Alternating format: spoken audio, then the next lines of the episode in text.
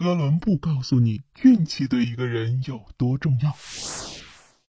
哥伦布的故事我们在课本上都学过啊，在十五世纪到十六世纪是人类历史上的地理大发现时代，以哥伦布、达伽马、麦哲伦为代表的一批航海家陆续完成了发现新大陆、环球航行等一系列壮举。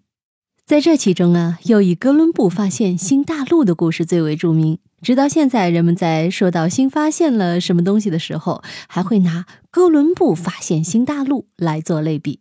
哥伦布原是意大利人，当时他一心一意想要寻找去往东方的印度、中国的新航路，因此最终在西班牙女王的资助下，从西班牙出发，在大西洋上经过了两个月的航行，最终发现美洲。但很多人可能不知道啊。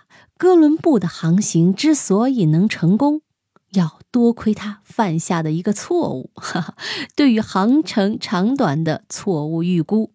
那么，哥伦布一开始是怎么想的呢？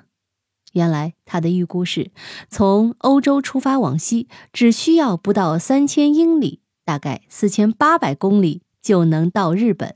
合着，哥伦布眼里的地球比真地球活生生小了一半呢。这在我们看来当然很荒谬，但要知道，当时的人完全不知道美洲和太平洋的存在。对于当时的欧洲人来说，虽然已经大概的知道地球是个球形，但对于各大陆的具体形状、相对位置以及海洋的大小等信息，仍然十分迷茫。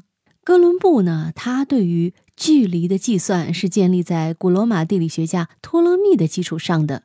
但托勒密对于地球周长的估计过于小了，也因此导致了哥伦布想象中的地球比实际小很多。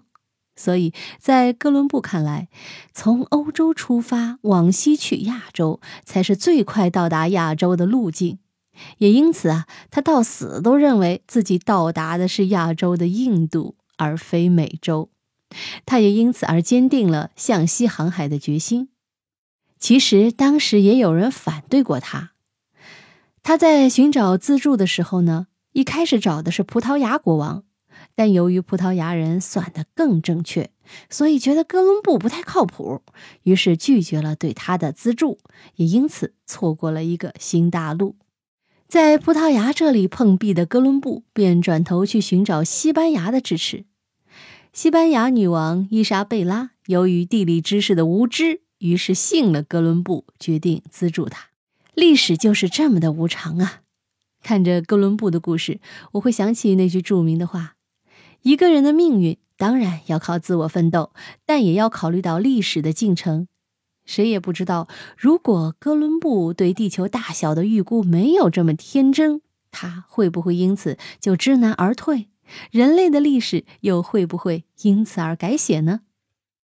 密室里的故事，探寻时光深处的传奇。下期咱继续揭秘。